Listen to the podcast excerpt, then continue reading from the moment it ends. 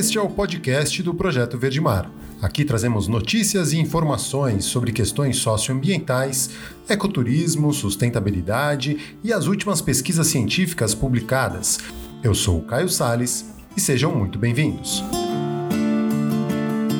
Muito bom dia nesse Dia do Meio Ambiente, dia 5 de junho da pandemia de 2020. A gente está aqui hoje com uma convidada muito especial, que é uma referência para a gente, jornalista Paulina Chamorro. Geralmente eu começo passando as notícias do dia, né, antes de apresentar o convidado. Mas hoje, se tem alguém que está bem informada e sabe das notícias ambientais, de conservação, sustentabilidade, pesquisas científicas, é a Paulina Chamorro. Então, antes de eu falar das notícias do dia, eu vou dar um bom dia para ela. Bom dia, Paulina. Muito obrigado obrigado por estar aqui Bom, com a gente nesse Dia do Meio Ambiente. Né? Nossa, muito obrigada, Caio. Eu fiquei muito contente com, com o convite, principalmente porque tenho gostado muito do que vocês estão fazendo é, nessa história de comunicação e ainda mais de temas socioambientais. A gente só pode se somar mesmo, né? Somos mais do que 70% nesse caso.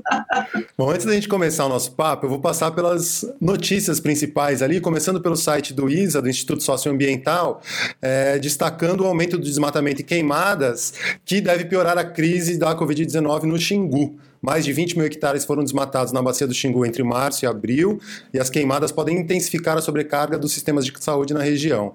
Né? Em apenas dois meses, mais de 20 mil hectares foram desmatados, o equivalente a 25 milhões de árvores derrubadas apenas entre março e abril. Enquanto a gente está de quarentena, a galera está detonando por lá. E isso pode agravar as condições de saúde na região. Já são 88 mortes, 3.875 casos confirmados nos 53 municípios vizinhos às áreas protegidas do Xingu. E a gente já falou aqui, semana passada, já tiveram três mortes registradas nas terras indígenas Caiapó. Bom para a gente prestar atenção e a gente faz questão de falar aqui essas notícias porque ninguém, a gente não pode deixar que essa boiada passe assim. É, queria acrescentar exatamente que exatamente não vamos deixar a boiada passar. Isso foi uma frase do ministro é, Ricardo Salles durante aquela fatídica reunião do dia 22 de abril, mas temos notícias sobre isso, né? Depois de uma análise, inclusive, de uma colega, Ana Carol Amaral, na, no Ambiência, né, no blog que ela tem na Folha de São Paulo, ela detectou que do dia 22 de abril, né, que aconteceu essa reunião, até dia 22 de maio, né, ou seja, um mês depois, aconteceram tantas mobilizações e da sociedade, entidades ambientalistas e outros colegiados em cima dessa boiada que estava tentando ser passada, que não rolou nada, né? Ele não conseguiu deixar nenhuma boiada passar. Então, a gente tem que continuar atento, forte e a pressão funciona assim. E a imprensa está atenta. E aí, aproveitando essa deixa, no site da SOS Mata Atlântica tem uma notícia publicada ontem ali que o governo federal revogou o despacho que anistiaria desmatadores na Mata Atlântica, mas não há o que comemorar. A gente já vê que tem algum recuo e alguma tentativa de aliviar um pouquinho essa pressão, né? E a gente tem que Exatamente. seguir na pressão, não podemos desistir. Semana passada, não, há duas semanas foi o dia da Mata Atlântica, o dia universal da Mata Atlântica, como disse o Ailton Krenak, a gente fez uma live aí de quase três horas, eu conduzi, comandei a convite da, das ONGs, e foi uma, uma reunião bastante importante justamente em cima dessa história desse decreto, desse despacho, né, do, do ministro, porque a lei da Mata Atlântica, o bioma da Mata Atlântica é o único bioma brasileiro que tem uma lei especificamente para ele, né, e é uma, foi uma luta de 10 anos da sociedade para conseguir justamente isso, já que é o ambiente onde mora 70% da população brasileira, precisa realmente uma atenção especial. E esse despacho colocaria muita coisa abaixo dessa luta, né? Então foi um momento de muita união, de muita pressão novamente da sociedade. Então eu, eu acho que sim, a gente tem que comemorar, mas sim temos que continuar é, atentos, porque essa pressão realmente está funcionando e a gente não pode deixar a boiada passar, ainda mais em conquistas da sociedade, né, como foi essa lei. É, o que mostra que vale a gente fazer essas mobilizações, mesmo que virtualmente, né, a MP 910, que agora virou a PL 2633, foi um exemplo disso. Então a gente tem que ficar de olho e tem que realmente cobrar. Seguindo aqui nas nossas notícias do dia, vou lá para o site do Projeto Verde Mar, no projetoverdemar.com, tem o um vídeo da, com o programa que eu fiz na quarta-feira com a Ana Lúcia Tourinho, e aí nas duas notícias mais recentes publicadas ali, o a biodiversidade do oceano profundo será impactado pelo aquecimento no futuro. Isso aí foi um estudo publicado na Nature Climate Change, que foi uma universidade de Queensland, na Austrália. Eles analisaram, né, de acordo com uma metodologia lá de, como chama, variabilidade climática, isso, velocidade climática. Eles calculam a, a migração de espécies no oceano profundo e eles é, identificaram que existem diferentes camadas, né, e que a, a, o aquecimento ele demora mais para chegar nas áreas mais profundas e se a gente parar com as emissões, né, agora ainda vai ter um reflexo disso lá na frente. Uhum. E eles estão é, fazendo essa análise tem o link para o artigo completo aí na notícia no site do Projeto Verde Mar.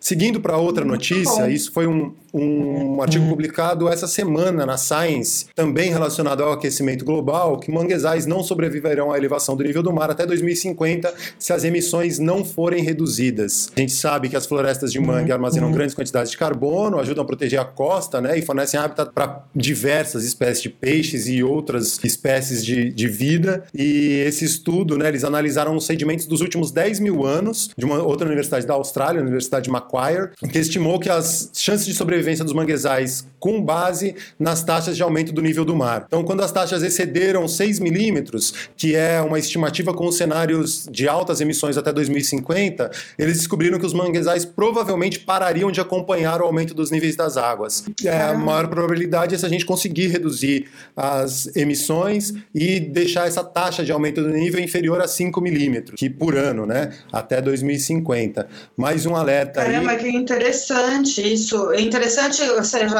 assustador, mas é interessante ver isso, né? Eu sou uma mangue girl, sou apaixonada por mangues, adoro, leio, eh, gosto de Taimang e, e eu acho tem, tem alguns pontos interessantes aí, porque também já existem os estudos considerando que uma árvore de mangue ela é três, captura três vezes mais carbono do que uma árvore de floresta tropical, por exemplo. Então, se você calcular isso do impacto do desmatamento também de mangue, a gente poderia dizer, por exemplo, associado com a carcinicultura, que é o cultivo de camarão, que né, desmata manguezal na sua grande maioria, que você comer camarão hoje é até mais mais impactante do que você comer um bife, por exemplo, provavelmente de desmatamento, né?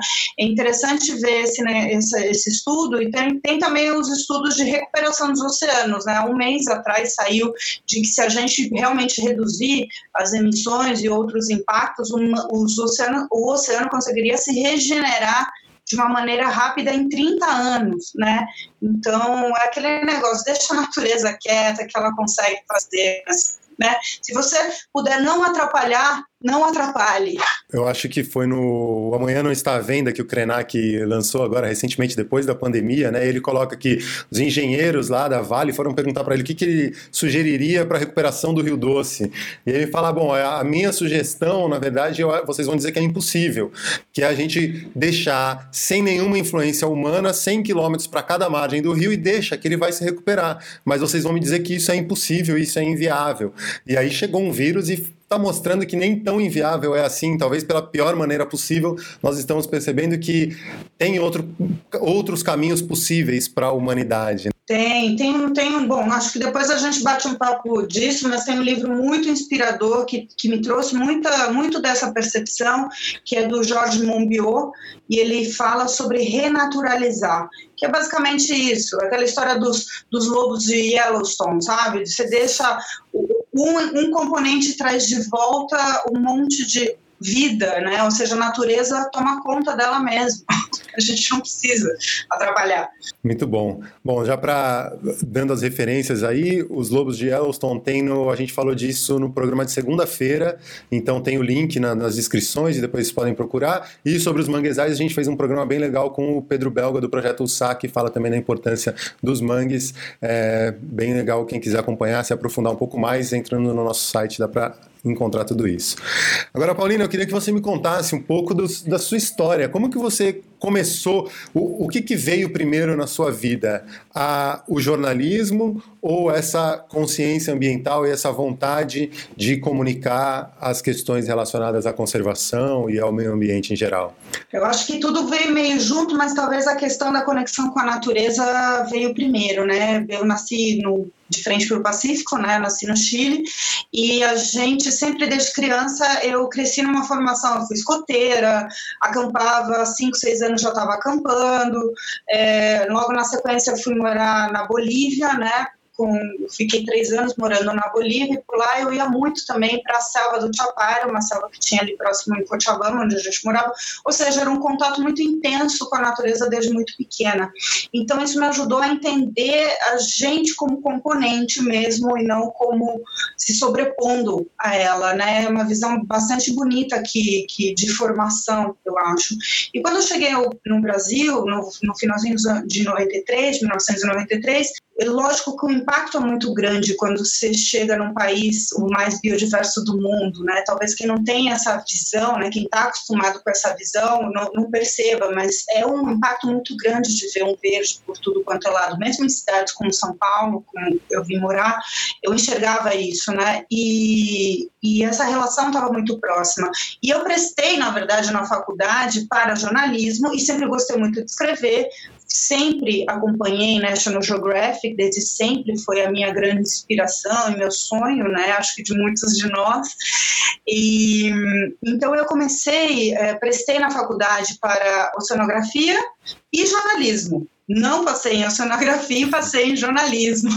E foi muito bacana, porque já logo desde o primeiro ano me, me convidaram para escrever para um site que estava começando. Estou falando isso em 1996, né? Pensa só, 96, 97. Então a internet ainda, sites eram muito ainda era a época do chat do UOL, né? Aí eu comecei escrevendo para esse site sobre meio ambiente. Eu tive muita sorte de cair logo no segundo, terceiro ano da faculdade numa rádio que eu era apaixonada, que era uma rádio de, é uma rádio de excelência musical, mas também tratava de temas ambientais, que era a Rádio Eldorado aqui de São Paulo. E foi ali que eu comecei a me desenvolver mesmo dentro dessa temática de contar sobre meio ambiente, porque era uma rádio que focava em já falava, eu entrei na Eldorado em 98, já falava sobre, por exemplo, que a água ia acabar, falava sobre reciclagem, falava sobre oceano. Eu escrevia boletins de rádio para o locutor ler sobre a importância do oceano. Então, você imagina que, que aprendizado. E logo depois eu comecei a, a produzir programas de rádio e aí fui evoluindo mas sempre tratando a questão ambiental como um tema de pauta mesmo, né? Uhum. Ou seja, tive essa sorte de ter esse reconhecimento dentro desse, dessa emissora de que o tema ambiental é uma pauta, uma pauta transversal. Você pode falar de meio ambiente em economia, em saúde, em dia a dia, cidades. Então, na verdade, o o jornalismo e o meio ambiente fazem parte da minha vida, porque desde, desde o início eu consegui me desenvolver dessa forma, essa forma de enxergar e de comunicar. Muito bom. E como que você foi chegar na National Geographic? Tem todo o, eles têm uma, uma sessão completa na NetGeo que é o Planeta Plástico. Para quem ainda não viu, vale muito a pena entrar e acompanhar. Tem, acho que uma, uma grande reportagem que saiu publicada impressa com a capa da NetGeo, é, que acho que foi uma, uma reportagem tua. Né? E, foi, e é uma reportagem muito completa, né? Tem muita informação ali e nem sei se foi um dos primeiros trabalhos com a NetGeo, mas para mim foi assim, o que mais me chamou a atenção. Falei, caramba, uma capa dessa, assim, impactante, com uma reportagem super completa, com muita informação. É, me conta um pouquinho essa história com a NetGeo, que é um grande sonho, assim, né, para muita gente. É, foi muito bacana isso. Bom, isso eu devo principalmente ao editor da revista, né? A revista hoje já não existe mais, ela, a última edição saiu em outubro do ano passado, mas o Ronaldo Ribeiro, que é um, foi um grande editor da revista, é, ao longo então também da minha carreira na, na Eldorado, eu consegui desenvolver projetos onde eu coordenava, né, e falava sobre educação ambiental pelo rádio e um dos grandes focos foi sempre resíduo sólido, né? Então, antes de, de, de, se falar, eu já era louca do plástico, eu já, já tratava sobre, sobre isso há muito tempo, né? Então, quando saiu, uh, quando se olhou que ia sair esse especial, a revista já recebia praticamente todo o material de fora e só traduzia, né? Tinha muito pouca produção aqui no Brasil. O Ronaldo já tinha me convidado para escrever é, alguns meses antes, meu primeiro artigo, que foi para mim, eu chorava, depois que eu desliguei o telefone, eu chorava, chorava, porque o Ronaldo me ligou e falou assim: olha, vai sair sobre a tua terra, uma capa sobre as novas áreas protegidas no mar do Chile. Você não quer escrever alguma coisa? Eu, tipo, oi? Porque na National é um pouco difícil, né? Você conseguir chegar lá e falar: oi, tudo bem? Eu tenho uma proposta, quero escrever sobre isso. Normalmente você recebe uma, um convite, né? Uhum. Então você fica lá esperando e então foi muito e eu acho que é duplamente especial por isso. Então ele me convidou para escrever sobre esses mares chilenos protegidos e quando ele viu que ia sair esse especial da revista, ele me ligou e falou assim: Olha, eu, eu só vou ter um espaço, uma página para um artigo. Você não quer escrever? Vai ser o único artigo que vai sair de fora, ou seja, aqui do Brasil, porque o resto do material vem muito de fora, essa grande reportagem e tal.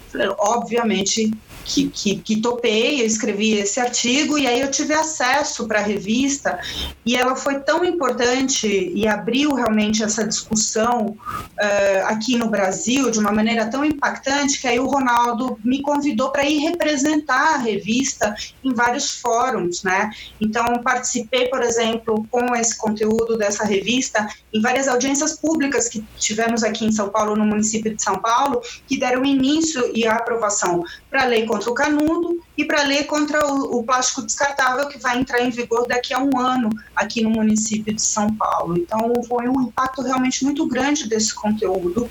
É uma revista de 130 anos e que mostra os impactos no planeta. Né? Então, nada mais natural de mostrar a real do verdadeiro impacto que o plástico está causando no planeta.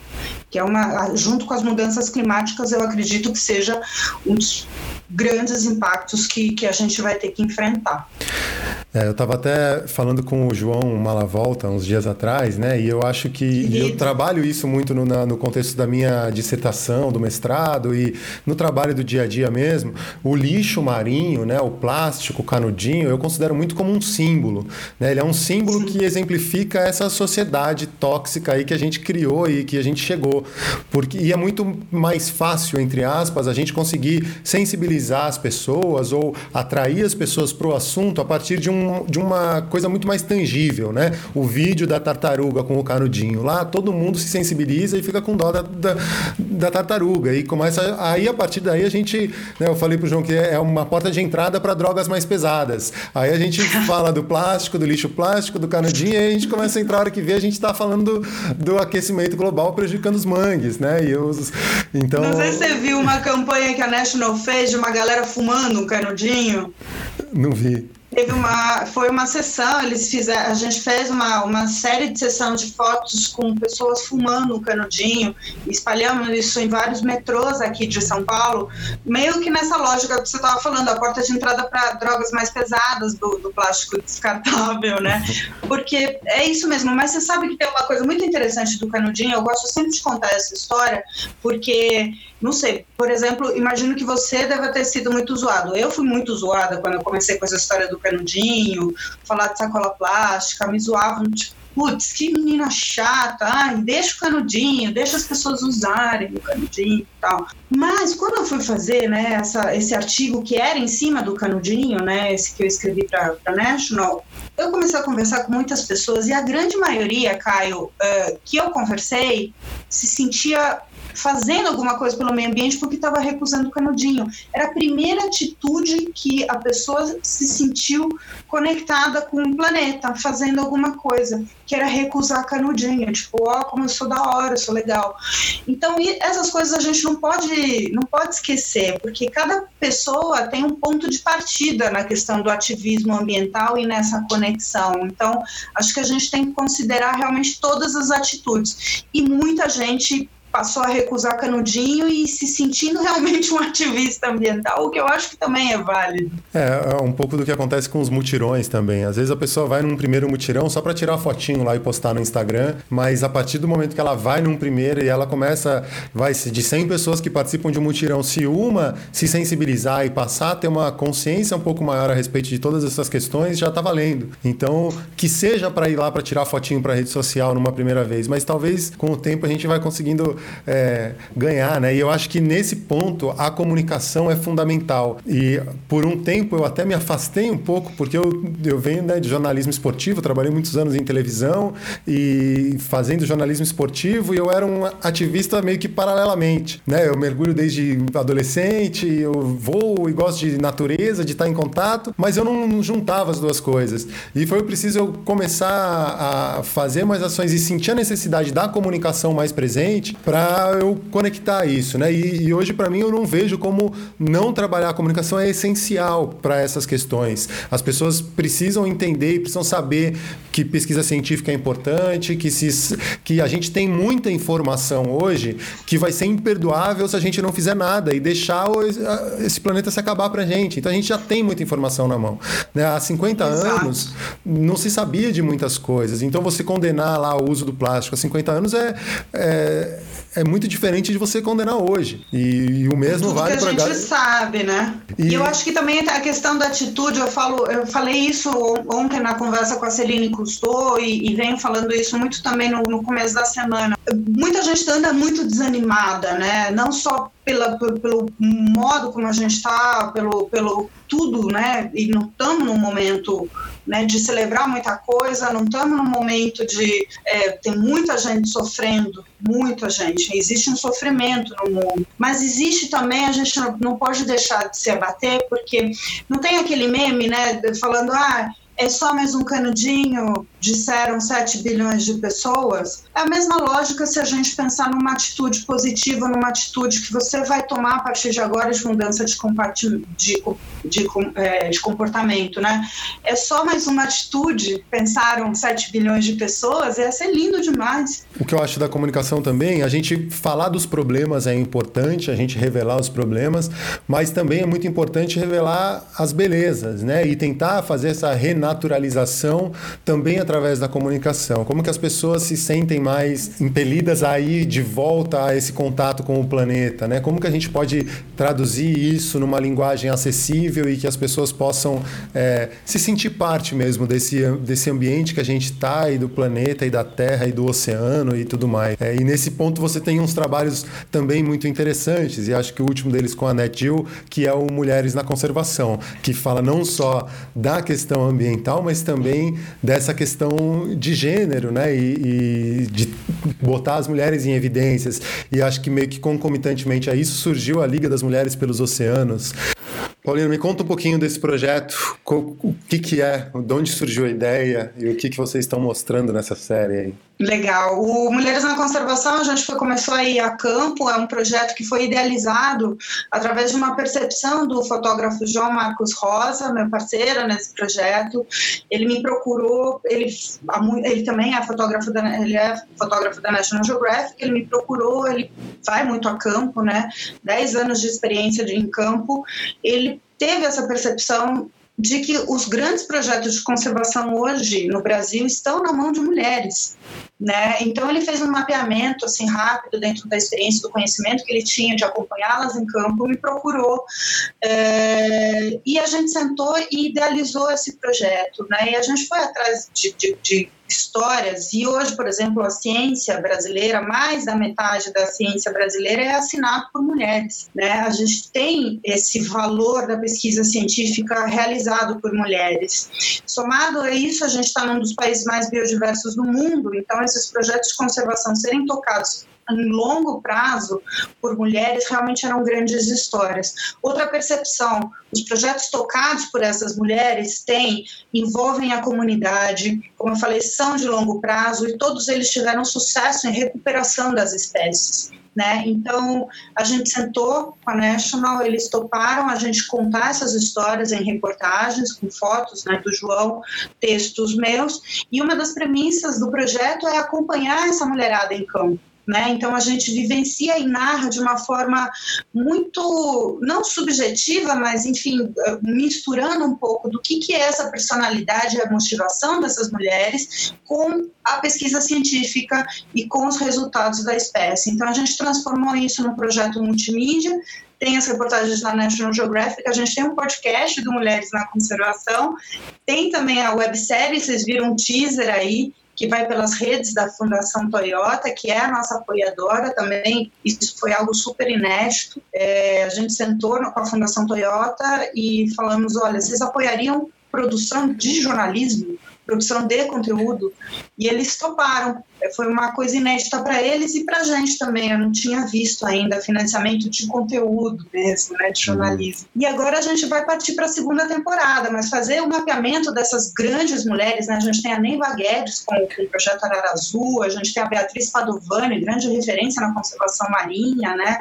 Projeto Meros, trabalho com, com a pesca artesanal, fundamental, trabalho com os recifes de coral.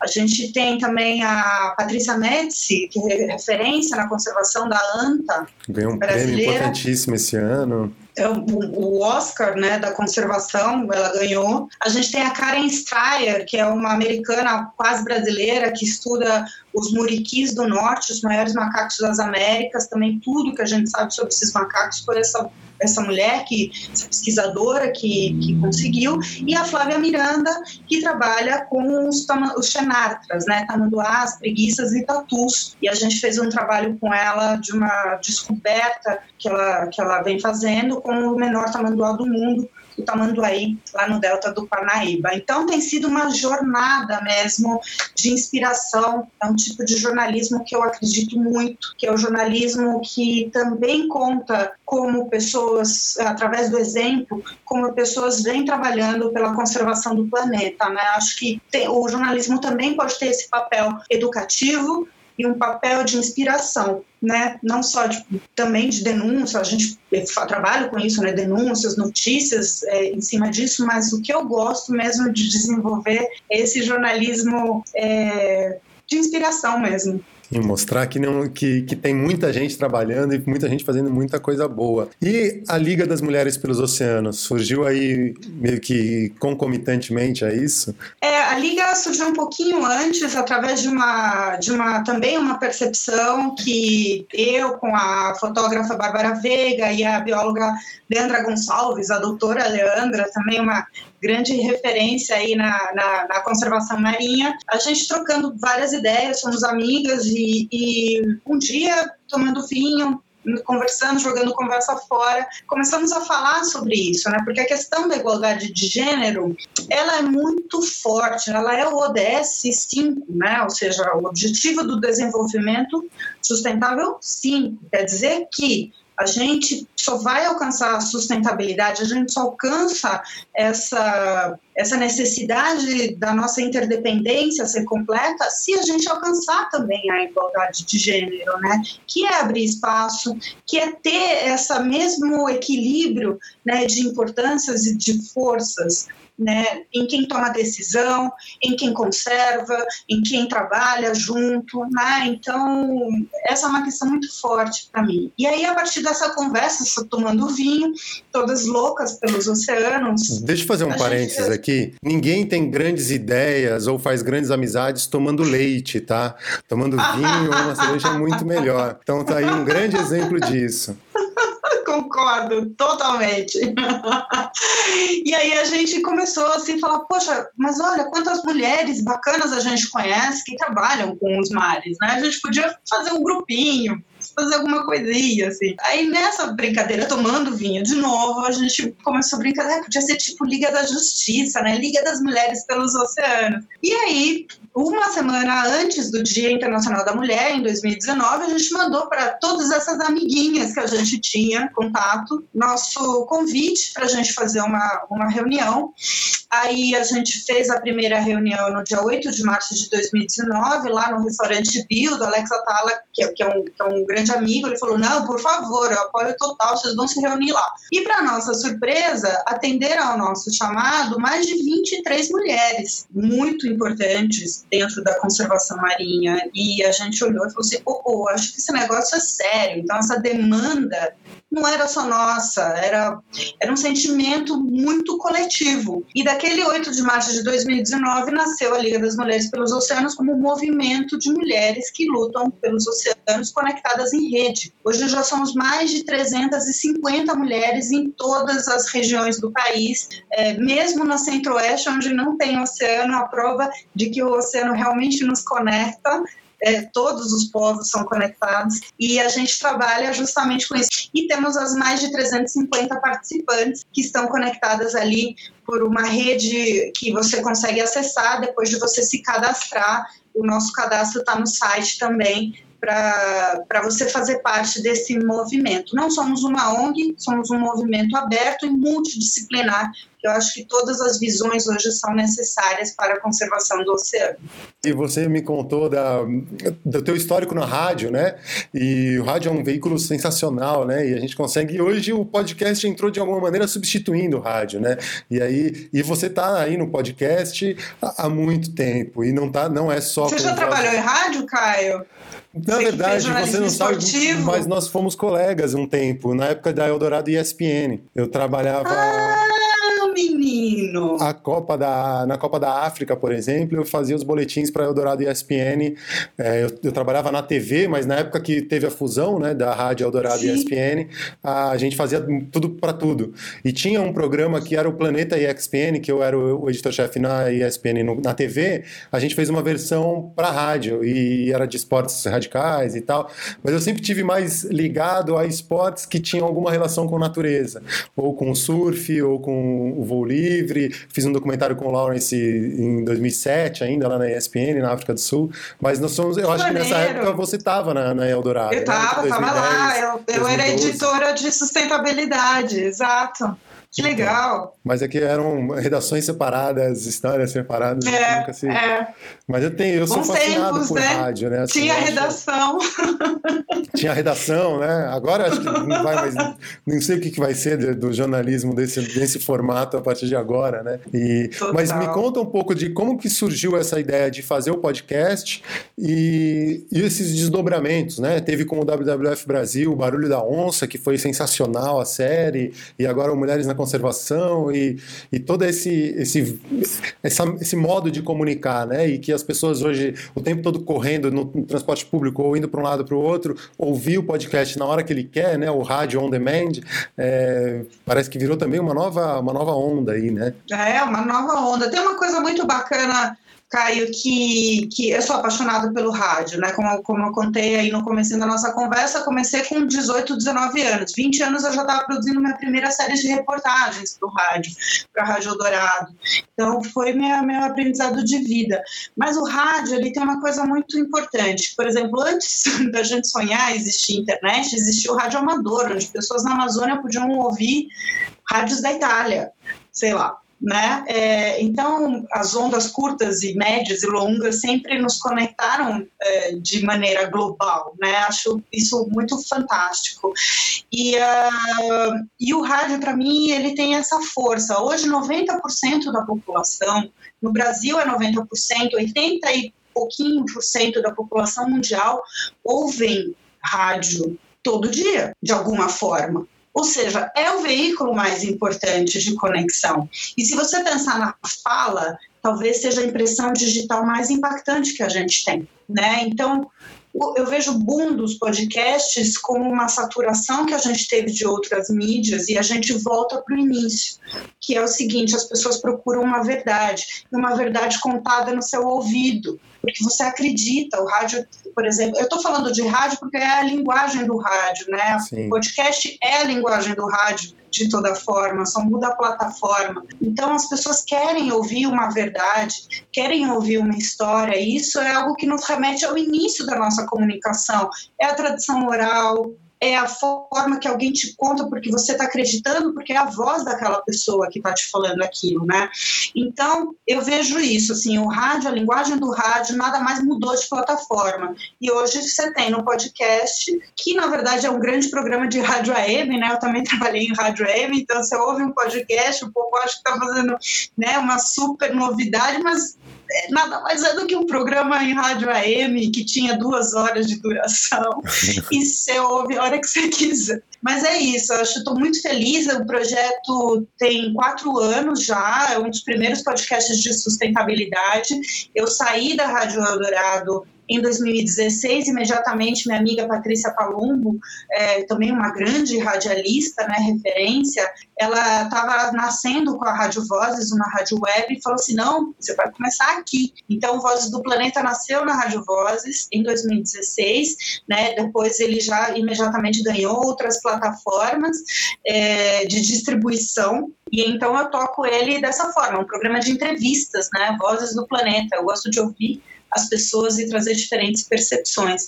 E depois foram se somando outros projetos muito bacanas que eu fui convidada para conduzir, e, e, não tem competição, né? Porque cada um fica na sua plataforma, cada um tem o seu nicho, cada um tem a sua audiência, seu público, de acordo com o que você quer ouvir. Isso que é o legal do Sob Demanda, né? Então tem o Barulho da Onça, que é um projeto que eu fiz junto com o WWF para falar sobre a onça pintada na Mata Atlântica, super específico. Contribuir com o Greenpeace Brasil para origem, fiz os primeiros oito episódios do As Árvores Somos Nós. Muito bom também. Que é muito bom também, o nome é fantástico. E mais recentemente eu estou fazendo do Pacto pela Restauração da Mata Atlântica, que a gente conta histórias de plantadores, pessoas que plantam, plantam floresta. Então tem sido muito, muito, muito legal fazer isso, conhecer tanta gente que está fazendo coisas boas, né? E contar sem, sem ter que ter esse elemento de, do, do visual, né?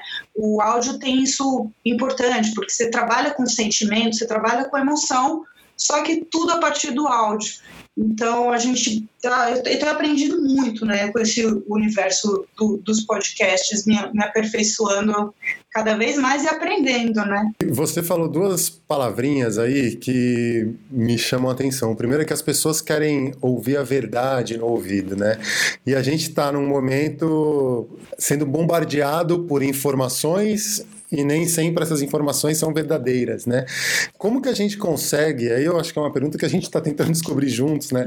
Como que a gente consegue validar essas informações e ter essa credibilidade no momento em que surgem pessoas negando o aquecimento global ou ah, dizendo que, né, é, fazendo uma, uma dicotomia entre desenvolvimento econômico e conservação ambiental, como se fossem coisas excludentes, e a gente, como que a gente consegue ganhar esse terreno, né, que foi tão invadido aí por essas fake news e por tanta informação, né? Que hoje, hoje você falar que a Terra. Antes, há um tempo atrás, você falasse que a Terra era redonda para um geógrafo ou para um astrônomo, ele ia brigar com você porque ela não é exatamente redonda, ela é meio né, geoidal e tal. Hoje em dia, você falar que é redonda, as pessoas vão te abraçar, porque ela tem gente falando que ela é plana.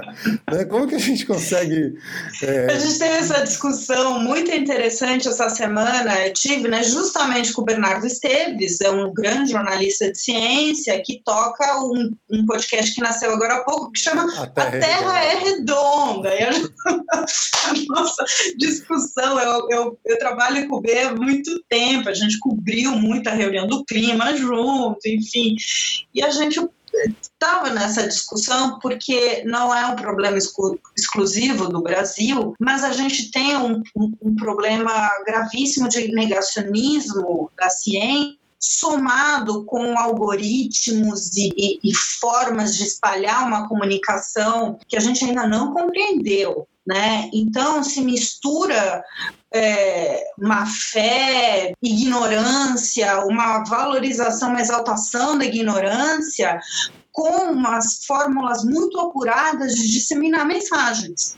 Né? Então, quando a gente viu, a gente tem por WhatsApp, que é uma coisa que foge da questão da mídia é, convencional ou da mídia digital como a gente vive ela, né?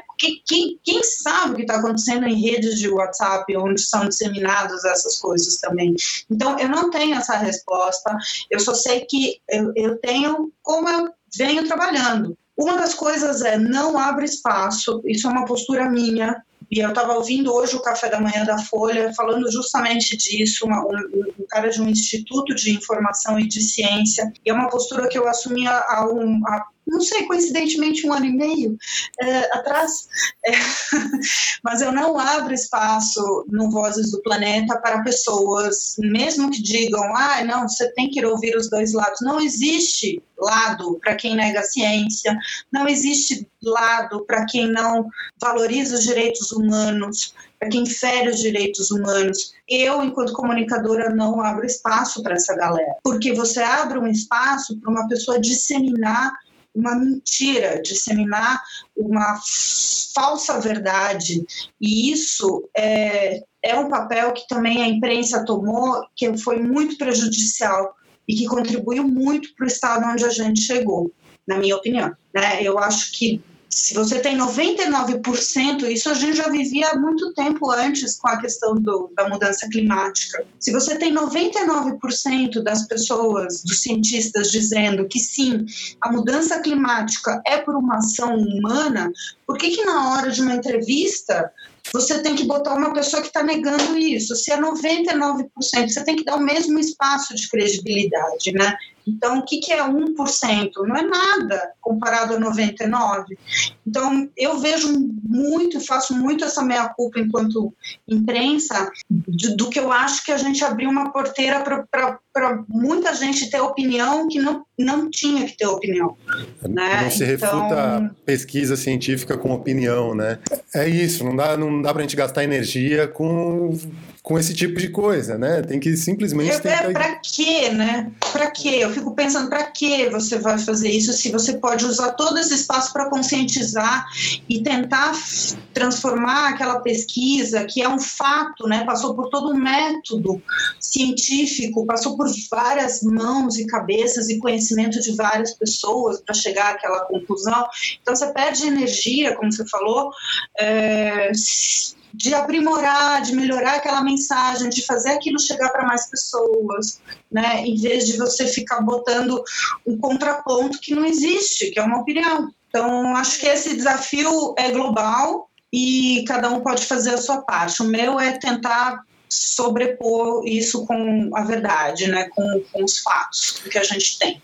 E aí, um outro termo que você falou e que eu acho que tem a ver como a gente melhora essa mensagem, né, que foi de um canal de sustentabilidade. Eu uso ainda o termo sustentabilidade, mas eu confesso que em alguns momentos eu me sinto meio.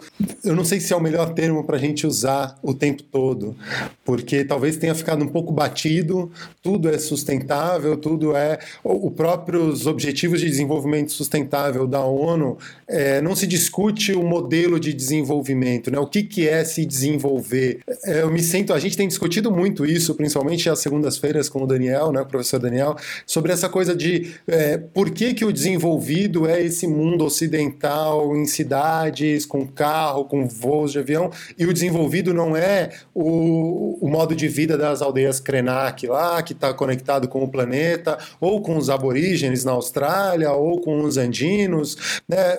Por que, que é, o, existe um, esse modelo de desenvolvimento e se pensa num modelo de desenvolvimento sustentável? Né? Eu fiquei um pouco, tenho tentado tomar um pouco de cuidado para usar a palavra sustentabilidade, mas ao mesmo tempo eu sei que é uma palavra que diz muita coisa e que se for usada da maneira correta, ela comunica bem.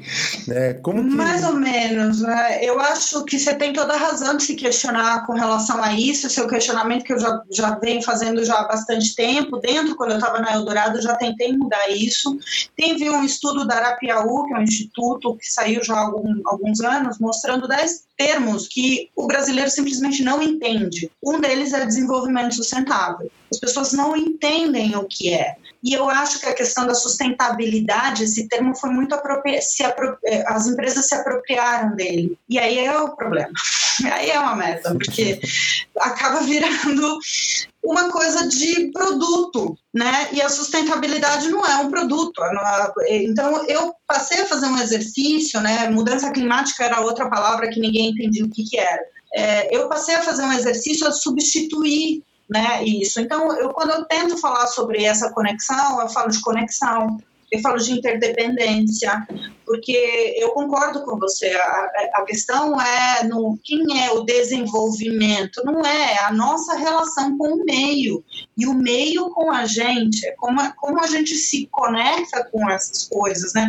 Usando os recursos e devolvendo de que maneira, né? E aí entra toda a sociedade nessa conta. E se você for olhar do poder da linguagem para a questão da mensagem, você olha os grandes meios, tipo o Guardian e o New York Times, há dois, três anos já mudaram no seu manual de redação isso. Biodiversidade, o que é biodiversidade? O Guardian passou a usar vida natural. É, estoques de peixe, teve já também umas é, é estoques pesqueiros, virou grupo de peixes, algo parecido, sabe? É, então, estão começando a substituir isso nas reportagens porque realmente não faz sentido você ficar falando umas coisas que as pessoas não entendem, né? Então, acredito que na linguagem a gente consiga fazer também contribuir com isso, né? Pensado tipo, o que, que eu estou falando? Será o rádio me ajuda muito nisso? Né? Você tem que falar para uma pessoa de diferentes né, espectros de idade, diferentes referências, então quanto mais simples, melhor o seu entendimento. E, e essa importância, esse cuidado com a linguagem, nós comunicadores, é, temos que ter cada vez mais, porque o que interessa é que a gente seja entendido, né? É, não é o número de like, pelo menos né, a gente trabalha diz não é o número de likes ou visibilidade. O que eu quero é que as pessoas entendam o que eu estou falando. falando. Paulina, tem mais muitos projetos aí para a gente conversar. Eu queria só que você me falasse. Uma das coisas que eu confesso que até invejo um pouquinho foi o projeto do Mar Sem Fim, que você foi de veleiro toda a costa do Brasil. Conta um pouquinho como que foi esse projeto, como que essa, é, o que que você viu e o que que você viu que que mudou depois quando você voltou para alguns dos lugares que você já esteve lá algum tempo atrás? Isso foi um presente na minha vida, foi assim, eu, tenho uma, eu sou uma pessoa de muita, muita, muita sorte. Eu tinha saído da Rádio Eldorado fui trabalhar na Reserva da Biosfera da Mata Atlântica, um programa da Unesco, e depois de uns dois anos que eu, que eu saí da rádio, o João Lara Mesquita, que é, que é um dos né, herdeiros do Grupo Estado, no caso, dono da Rádio Eldorado na época, estava saindo da rádio também. E ele me ligou e falou assim: Paulina, é, eu queria tomar um café com você, porque eu tenho um projeto muito legal para fazer, e eu acho que você é a cara dele. E aí a gente sentou para conversar. Ele falou assim: ó, é o seguinte, sabe, eu tenho um veleiro, Mar Sem Fim, eu já tinha feito reportagens a bordo dele. E eu vou fazer do Iapoque ao Chuí, a gente vai ter um programa na TV Cultura, e eu queria que você fosse a repórter do projeto. Eu, tipo, e você vai ainda me pagar para isso? Não. e, e foi assim que começou. Então, eu era repórter, produtora, eh, fazia decupagem e fazia junto com o João o roteiro do programa, que no fim das contas foram dois anos pela costa brasileira, eh, foram dois anos no ar pela TV Cultura todo domingo. A gente contava em meia hora um, um, um trecho do que a gente navegava. Então, a ideia é mostrar do mar e dos rios para o continente, qual era a cara do Brasil. Né? O projeto depois foi feito novamente pelo João, eu não participei na segunda etapa, é, na segunda viagem, só focado em unidades de conservação. Eu fiz a primeira etapa, que foi de 2004 a 2007, e o que seria um projeto de um ano, em um ano a gente ainda não tinha, não tinha nem saído do Maranhão, porque foi foram muitas roubadas no sentido de experiências mesmo, né? Era um veleiro grande com uma quilha de 1,80m, com pouca, por exemplo, carta de navegação, carta náutica na região da Amazônia. Então, é, a gente encalhou muito, assim, uns encalhes fenomenais. Se eu procurar no, no site do Mar Sem Fim, na primeira etapa, essa que eu falei da costa brasileira de 2004 a 2007, tem umas fotos impressionantes da gente ali é, parando no, no, nos rios Calçoene, Cassiporé, é, tudo encalhado por causa dessa mudança de marés, que chega até 8 metros né, na Amazônia. Então, algo muito impressionante, natureza viva ali. A gente foi fazendo, entrava em todas as barras de, de rio, então, foi uma viagem bastante extensa, muito mais do que 8 mil quilômetros da costa, foram mais de 13 mil quilômetros somado tudo.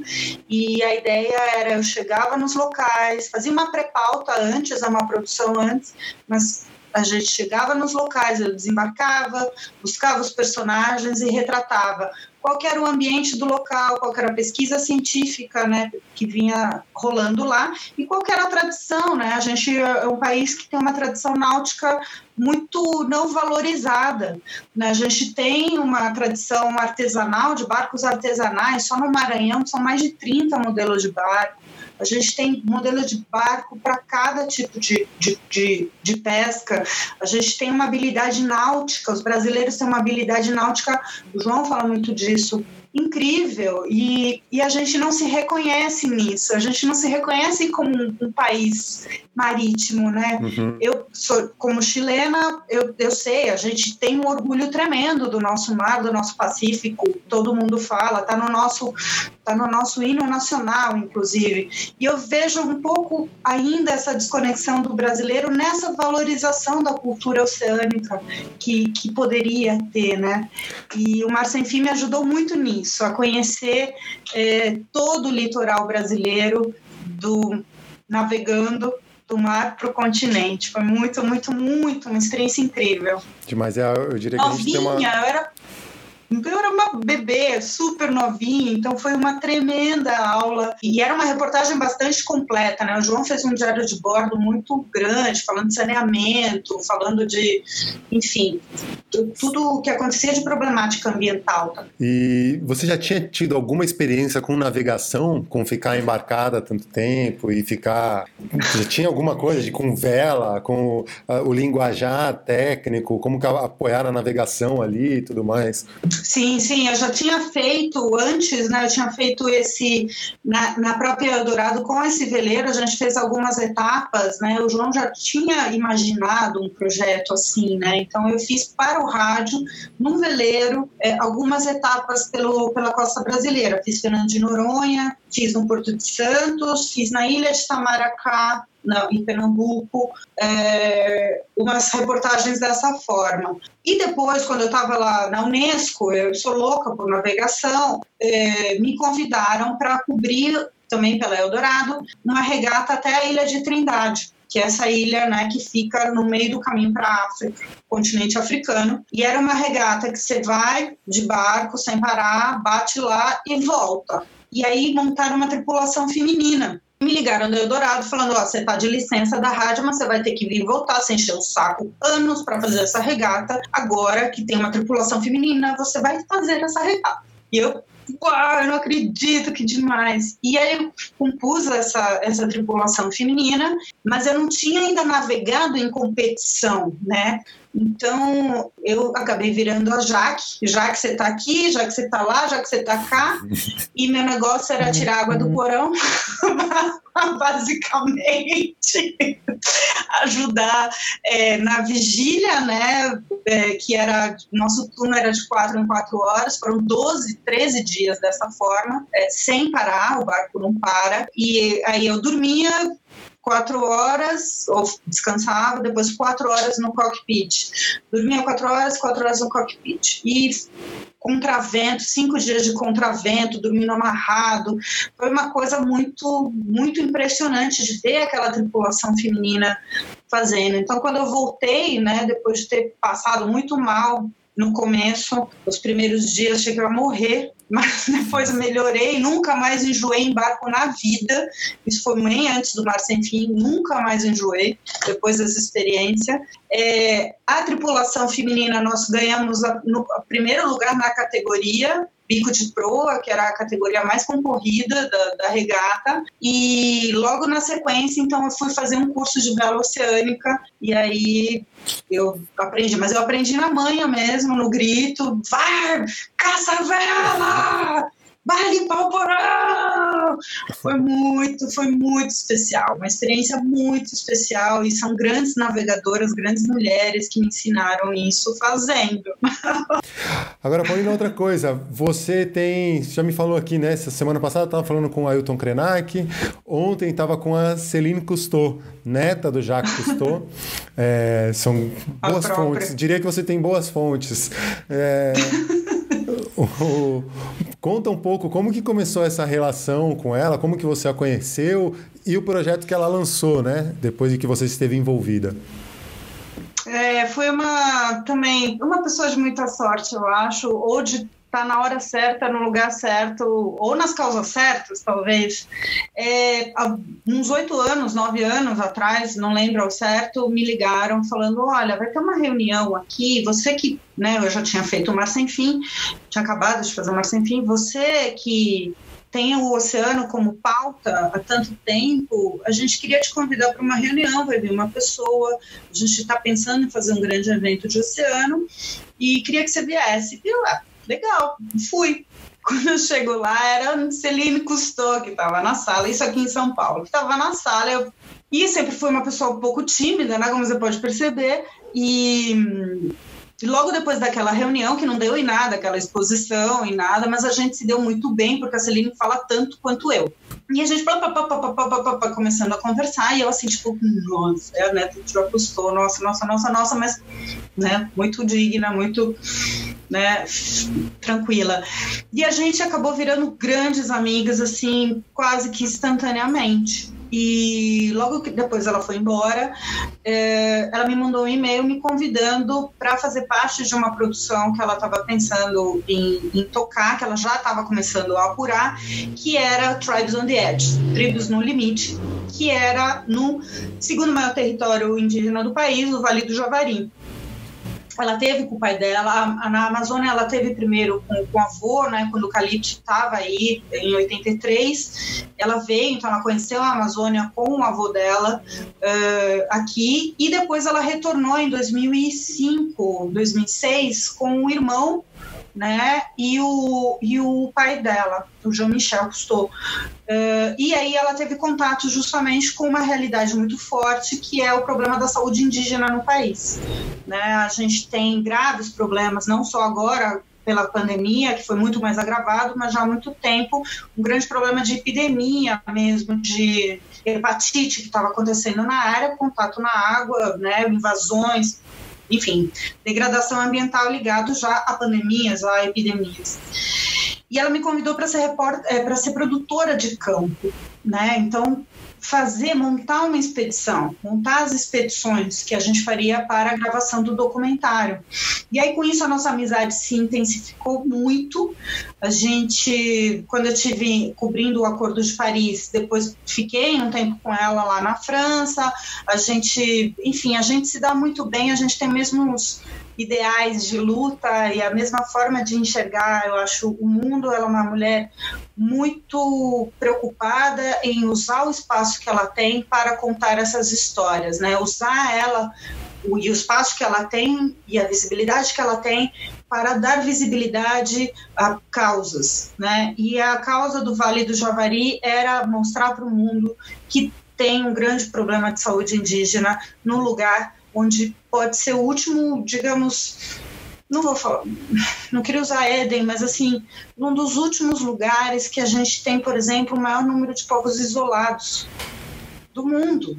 Um lugar onde ainda existem povos que optaram não ter conexão com essa nossa nossa sociedade que vivem a vida numa conexão venal com a natureza, né? Então essas histórias em paralelo, essas ameaças acontecendo.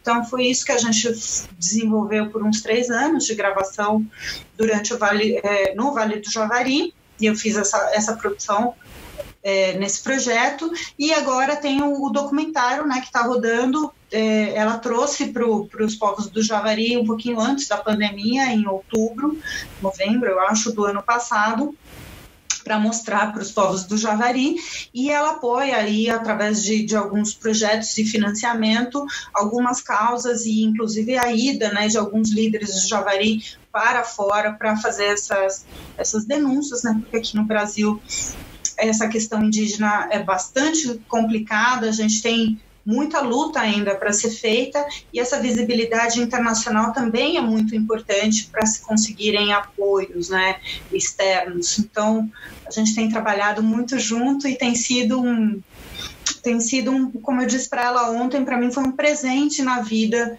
ter conhecido e, e, e, ter sabido mais sobre a, a vida dessa família incrível e que contribuiu tanto né, para comunicação ambiental, para a gente descobrir o mundo que ainda precisa ser conservado, para a gente se encantar pelo mundo que precisa ser conservado. Né? Para mim tem sido uma inspiração tremenda.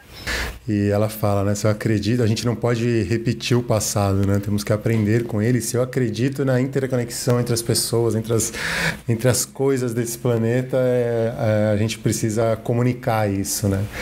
É, ela fala legal. algo muito bonito. A gente está numa mesma tribo né? A gente é tudo uma mesma tribo. Se a gente não entender isso logo, com urgência. Muito bom. Muito obrigado por essa conversa hoje, Paulina. Dia do Mundial do Meio Ambiente, dia 5 de junho, não poderia ser melhor para a gente. É, valeu mesmo, muito obrigado, parabéns pelo seu trabalho, é sempre uma inspiração. Imagino que você tem uma agenda cheíssima hoje aí, com o Dia do Meio Ambiente, segunda-feira, Dia dos Oceanos e tanta coisa acontecendo ao mesmo tempo.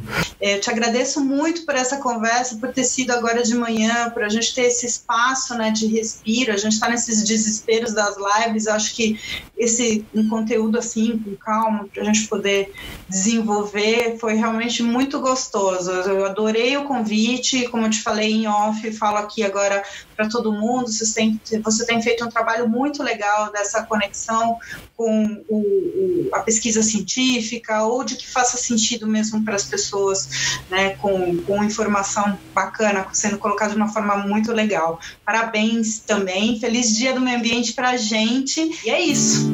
Obrigada, Caio. Valeu, Paulina, muito obrigado.